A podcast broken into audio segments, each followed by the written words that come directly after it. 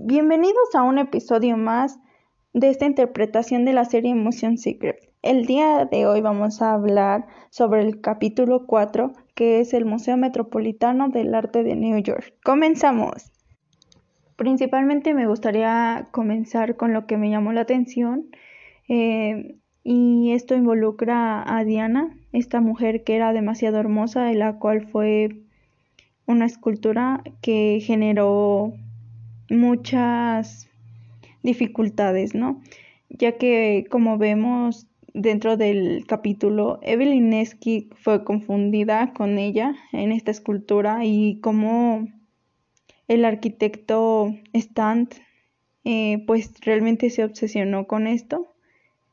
Entonces generó problemas y todo, todo a causa de una historia, ¿no? Que fue causada por la prensa y que realmente eran puros chismes. Entonces, pero es necesario que las figuras, las esculturas y las pinturas tengan una historia detrás de ellos. Es lo que les da esa esencia.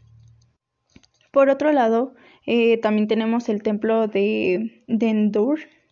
Eh, bueno, cómo este se puede percibir eh, que a través de una conquista este, se crean nuevas creencias. Asimismo vimos cómo eh, los hijos de su aliado de César Augusto eh, al ser ahogados se convirtieron en, deidad ya que esa era la creencia que se tenía sobre el río Nilo.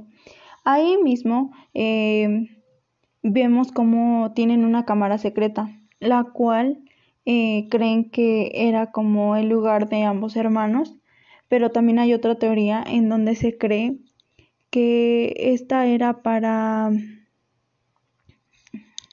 los oráculos, ya que así ellos tenían esa conexión eh, dentro de esta y solo escuchaban las voces. Realmente era como una forma de comunicarse con otra persona, pero sin la necesidad de verse.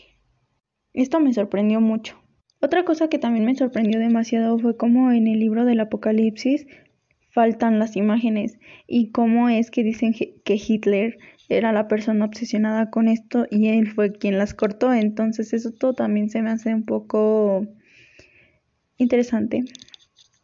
No me gusta que realmente la historia se acomoda a como les conviene a, las poblaciones y no como realmente es.